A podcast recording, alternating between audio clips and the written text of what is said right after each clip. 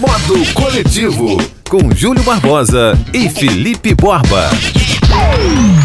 Salve, salve, eu sou o Júlio Barbosa e tá no ar a 36 edição do Modo Coletivo. Modo Coletivo que é uma revista semanal apresentada por mim e pelo Felipe Borba, em que a gente tenta fazer entre 15 e 20 minutos um apanhado das últimas notícias, principalmente do mundo digital, para você ouvir enquanto você faz outra coisa, enquanto você está no trânsito, enquanto você lava uma louça, enquanto você faz o que você quiser. Você ouve o modo coletivo no Spotify, no Deezer, no Google Podcasts, entre outras plataformas. Você encontra a lista completa das plataformas na nossa descrição. Converse com a gente pelo arroba Júlio Barbosa Digital e arroba Borbaland no Instagram. No programa de hoje, Twitter agora conta com tweets de áudio. Vem aí os podcasts da DC Comics. NBA não vai mais punir o consumo de maconha. Bienal Internacional do Livro de São Paulo é adiada para 2022. E o Felipe Borba, lá da casa dele, fecha o programa de hoje com um Revisitando sobre a Madonna. Revisitando é um quadro do nosso programa, sempre fechando a nossa edição, em que o Felipe Borba disseca a carreira, o disco, uma música, enfim, uma parte da carreira de um músico. No caso de hoje, Madonna. E aí, vamos nessa? Quem te viu, quem te vê. O Twitter agora vai começar a testar um novo modelo de tweets de áudio. Você não entendeu errado. Vai ter áudio no Twitter.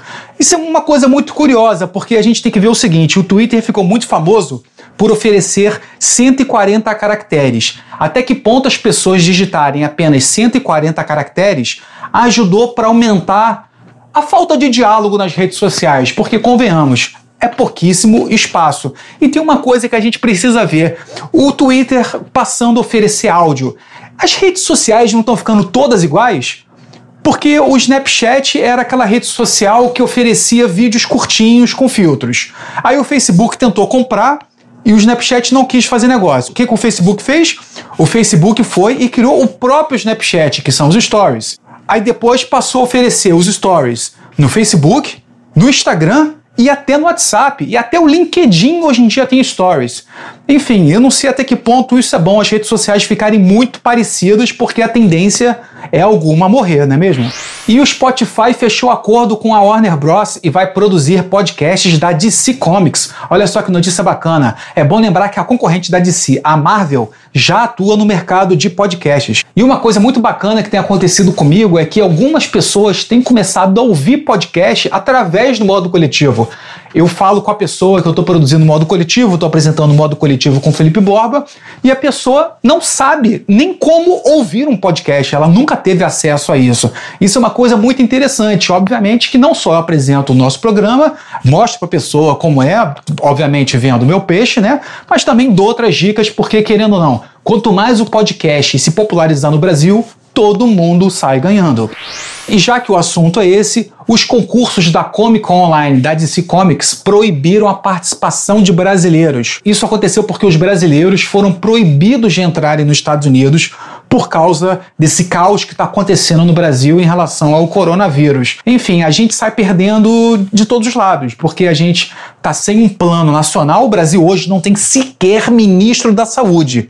A gente está numa pandemia sem ministro da Saúde, não podemos entrar nos Estados Unidos e agora a gente não pode nem sequer participar de um evento. E eu fico na dúvida até que ponto o brasileiro, que sempre ficou famoso no exterior por causa da alegria, por causa da receptividade, do futebol e não sei o quê, e a gente ficar marcado por causa do coronavírus, depois que se Deus quiser, é, é, essa pandemia vai diminuir, vai baixar, é, os brasileiros começarem a viajar para os outros países e as pessoas dos outros países perguntarem para os brasileiros: e aí, como é que foi o coronavírus? O Brasil fica marcado como a nação do coronavírus. Agora o modo coletivo sai da minha casa e vai para a casa do Felipe Borba. Diz aí, Borba.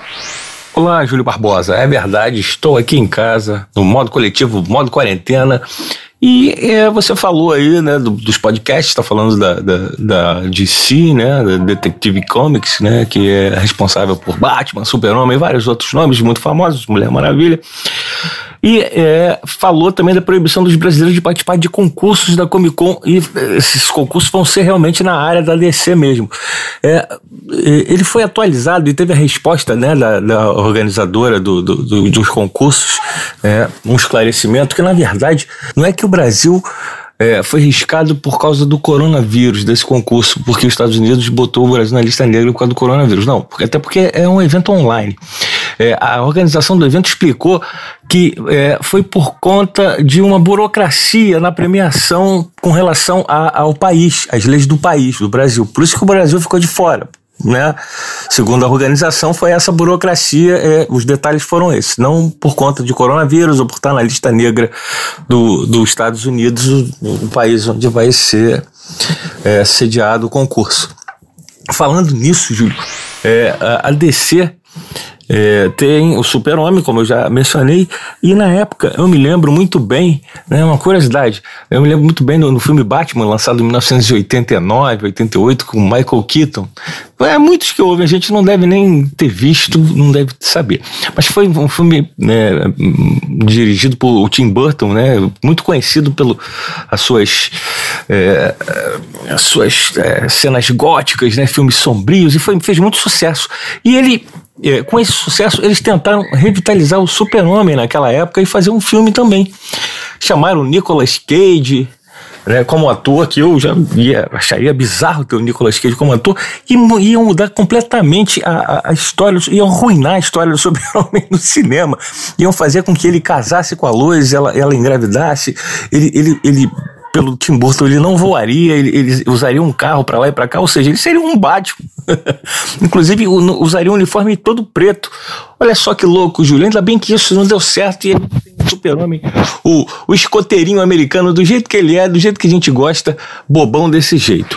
Agora, você falou da Bienal, é verdade. A Bienal, uma das maiores da América Latina, né, sediada em São Paulo, a Bienal do Livro, foi transferida para o ano que vem. É, a Bienal que tem mais, é, tem em média 800 mil pessoas visitando por edição. É, a organização disse que não faria sentido, é, com todas as restrições, que a Bienal acontecesse esse ano. Então foi transferida para 2022 em São Paulo e, inclusive, até é, algumas é, expositoras da Bienal até chegaram a declarar que não participariam justamente em respeito ao público, não estariam no local por conta disso. É, ok, posicionamento correto nesse momento que a gente precisa disso, né, Júlio Barbosa? Agora tem gente que não, não tá muito se ligando nesse posicionamento não, né, esse respeito ao próximo, que é manter as medidas de segurança. Por exemplo, Renato Gaúcho, técnico do Grêmio, foi flagrado numa praia do Rio de Janeiro Pois é, tava lá na praia, para lá e para cá, uma praia cheia, inclusive ele não era o único que estava naquela praia. A praia que foi liberada pelo, pelo Crivella só para esportes aquáticos e, e, esportes no calçadão, flagrou Renato Gaúcho. Alguém flagrou, tirou foto do Renato Gaúcho batendo uma bola, é, fazendo uma embaixadinha na areia. Renato Gaúcho se defendeu, disse que ele foi só dar um mergulho e não fez nada de errado, mas a foto mostra ele fazendo uma embaixadinha na areia, ou seja, ele permaneceu por algum tempo na areia. Isso tudo é muito controverso, né, Júlio? É, você ser liberado, não ser liberado, você está na rua, você fazer a sua caminhada matinal. É, é, é, complicado, é delicado esse assunto, né? A, a Covid está aí, tem países que liberaram, tem países que, que são contra isso. O que, que você acha disso tudo, meu bom e velho amigo Júlio Barbosa? Borba, a gente sabe há meses que os políticos não têm a menor ideia de como tratar a pandemia, de como fazer o um mínimo de planejamento. Agora, o que é muito triste, né, cara, é que a gente vê que nas últimas semanas a quantidade de internações no Rio diminuiu. Menos gente procurando os hospitais. Só que aí você chega no final de semana, vai todo mundo pra praia, cara. E tem sempre aquela coisa de que o inferno são os outros. A pessoa sai para caminhar na rua e ela reclama dos outros que estão na rua. Ela tá certa. Agora, meu brother, se todo mundo sai na rua para caminhar, tá todo mundo na rua. Todo mundo fala da foto da mureta da Urca, que o bar tal estava cheio, que o restaurante tal estava cheio, mas se você estava lá vendo o restaurante cheio, você também está errado. Cara, vamos pensar um pouco no coletivo, vamos deixar o egoísmo de lado, senão a pandemia no Brasil vai ser para sempre. As pessoas precisam entender que tem que ficar em casa, não tem essa. E tem muito mais. Ah, eu saí de casa mais, estava de máscara. Ah, eu saí de casa mais, foi de manhã. Ah, eu saí de casa mais, foi de carro. Pô, cara, enquanto o seu egoísmo ficar com esse mais. Não, e tem outra coisa, Borba. As pessoas estão indo pra praia, estão caminhando, estão fazendo yoga no aterro do Flamengo e postam na rede social. Não basta ser egoísta, tem que postar o egoísmo. E como eu disse no início do programa, nem ministro da saúde a gente tem. Falando em ministro, a cerveja Rio Carioca fez uma campanha tirando sarro dos erros de português do ex-ministro da Educação eu acho que nem vale a pena citar o nome do cara aqui, porque o cara, ministro da educação, que cansou de maltratar a língua portuguesa. Nossa, ele falava errado, ele escrevia errado. Como é que esse cara assumiu o Ministério da Educação? Sabe? É na base do ódio, porque ele cultivava muito ódio, sabe? A pessoa que cultivar mais ódio vira ministro. Sabe, é uma coisa de maluco esse ministério, como as pessoas são escolhidas. A prova disso é que agora o Mário Frias virou secretário da Educação. Antes tinha sido a Regina Duarte. Como assim? Para virar secretário da Educação basta ser artista? Nem vou entrar no mérito se é ator bom, se é ator ruim, a questão acho que nem entra nessa. Mas tem que ver a questão de gestão. Ele não vai interpretar nada como a Regina Duarte não interpretou. Precisa conhecer de gestão pública, porque ele vai ter que lidar com vários departamentos, várias pessoas, enfim é difícil ver alguma coisa boa nesse governo, rapaz. E uma notícia boa vem do hemisfério norte. A NBA anunciou que não vai mais punir os atletas pelo consumo de maconha. E olha que não é novidade nos Estados Unidos, hein? A NBA vai se juntar à Major League Baseball, ou seja, é a liga de beisebol lá dos Estados Unidos, e a NFL, que é a liga de futebol americano. Ou seja, os grandes esportes dos Estados Unidos não estão punindo mais os atletas pelo consumo de maconha. Vários estados americanos seguiram o exemplo de vários vários países e entenderam como ganhar dinheiro com a maconha, sabe? Aqui no Brasil tem muito essa coisa, ai, o maconheiro, ai, o cara fica ali fumando, que não sei o que. As pessoas pensam muito no estereótipo, cara. Nos Estados Unidos, em vários outros países, no Uruguai, um país mínimo aqui do lado, os governos estão sabendo lidar com isso muito melhor que a gente, porque eles pegam a maconha e entendem que a partir da maconha você pode criar remédio, a partir da maconha você pode criar roupa e vai ganhando dinheiro, vai criando fonte de renda, cara. É uma coisa inteligente, ganhar dinheiro. Se você pode ganhar mais dinheiro do que você ganha hoje, por que não ganhar e ficar preso com essa coisa de ai, a família tradicional brasileira, esse conservadorismo que na verdade parece, é, parece desenho dos anos 90, que o pica-pau ficava com uma bolinha de ferro presa no pé e não conseguia andar. Cara, conservadorismo, eu tenho uma preguiça de falar disso, cara. Falando em dinheiro, falando em investimento, o Mercado Livre, que é uma das gigantes do e-commerce no Brasil, vai abrir na Bahia o primeiro centro de distribuição fora de São Paulo. Para se ter uma ideia, é um investimento de 4 bilhões de reais até o final do ano. Você imagina, Borba, como as pessoas estão usando e-commerce como a Magazine Luiza está ganhando dinheiro, como Americanas, como Submarino e como o Mercado Livre está ganhando dinheiro nesse período que está todo mundo trancando em casa. O e-commerce decola. E não é só o e-commerce que decolou na quarentena, o consumo de cultura de vários níveis, série, filme e música cresceu muito. E o Borba agora volta para falar de música, aliás, para falar de duas cantoras de gerações diferentes, mas que já têm os nomes escritos na música. Sim, Júlio Barbosa, sim. Elas já escreveram nome, em, eh, são de gerações diferentes, contemporâneas, porém de gerações diferentes, escreveram seus nomes já na, nos anais da música mundial. Mas antes eu queria fazer um registro, você tava, a gente estava falando exatamente do comportamento da população, de, de, governos com relação a essas coisas. Agora tem, tem comportamentos que a gente tem que tem que exaltar e, e, louvar. Aconteceu, rapaz, nos Estados Unidos, muito louco isso. Os fãs da, da, do famoso gênero K-pop, né, que é a, música que vem da Coreia, que é o pop coreano, que é, tem muita gente que gosta no mundo inteiro, eles se juntaram pelo TikTok para boicotar um evento do Trump. O evento que você teria que se inscrever né, através é, de um site, enfim, é, é, confirmar a presença para estar lá. Todos os fãs do K-pop se mobilizaram, todos eles se inscreveram, muitos pelo mundo inteiro se inscreveram no evento para poder esvaziar o evento e não dar chance para quem, quem fosse ao evento é, apoiar o, o, Trump estivesse lá, né? Para quem, quem pudesse se inscrever estar lá apoiando o Trump. O Trump, que tem suas medidas controversas, né?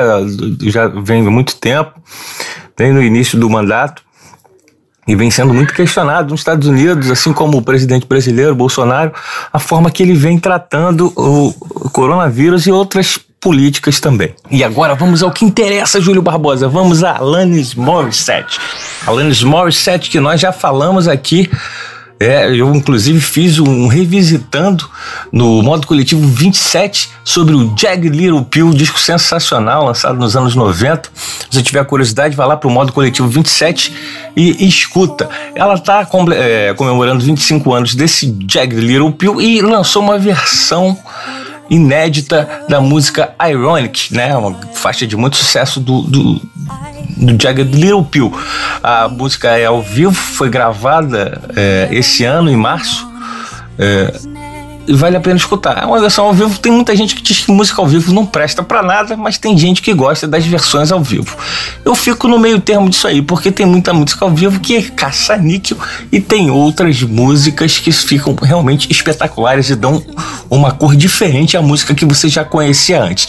Agora, saindo de uma, de, de uma grande estrela da música mundial Vamos para outra grande estrela da música mundial, agora sim, no Revisitando. O Revisitando, que é um quadro onde eu pego um disco que eu já não ouço há muito tempo, um disco de preferência lançado há algum tempo, e escuto ele do início ao fim, como era feito com os LPs. Quando você comprava no meu tempo, você comprava um LP, era lançado o LP e você ia escutando ele do lado A ao lado B direto, porque normalmente os discos contavam uma história.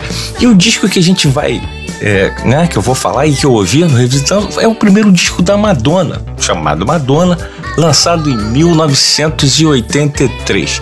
O disco é mesmo a primeira cara da Madonna, a primeira, a primeira voz da Madonna né, obviamente, é o primeiro disco, então você tem o primeiro contato com essa figura Madonna que fez é, a, é, essa passagem do que era a disco music para a dance music. A dance music é o que é hoje em dia por conta da Madonna. Né? Como eu falei, ela formatou esse gênero.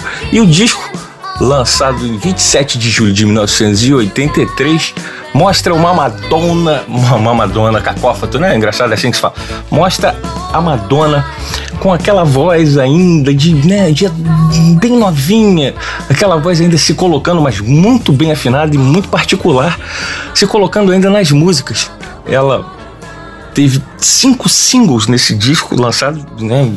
E, a, maioria das pessoas conhece praticamente todos eles, que é Everybody, que foi o primeiro single lançado, depois veio Burning Up, o terceiro Holiday, é um dos maiores sucessos da Madonna até hoje, assim como Look Star, foi o quarto, e o quinto que é também estrondoso sucesso, todo mundo conhece, independente das idades, o Borderline. Esse álbum é muito legal de escutar, porque, assim, eu, eu senti até a falta, né, esse álbum de ter uma versão onde as faixas são contínuas, porque é um álbum muito dançante, é um álbum com, com bastante sintetizadores, com mugs, né, que se usava muito na época. É, então, é, era, é, assim, é, você ouvindo ele alto e tendo ele contínuo, mixado, seria sensacional. Eu, senti, eu senti essa falta. É, você pode ouvir, pode não gostar, mas eu senti essa falta dessa continuidade né? Nos dias de hoje seria bem legal se alguém fizesse isso. Não sei se já fizeram, mas se fizerem, porra, vai ser sensacional. Porque as, as faixas se completam de uma maneira muito boa. Guitarras com mini mugs. É, como eu falei, a Madonna realmente genial até hoje. E ela começou a dar as caras ali no primeiro álbum no Madonna, que foi lançado no início da década de 80. É isso aí, Júlio. Você ouviu o Revisitando, você esteve aqui com a gente no modo coletivo e quem deu o brilho, montou e, destrinchou tudo isso para ficar lindo chegando até os seus ouvidos foi o Ricardo Bento da Trick Sound Design. É isso aí, a gente fica por aqui e já já, a qualquer momento, qualquer época, a gente volta. Abraço.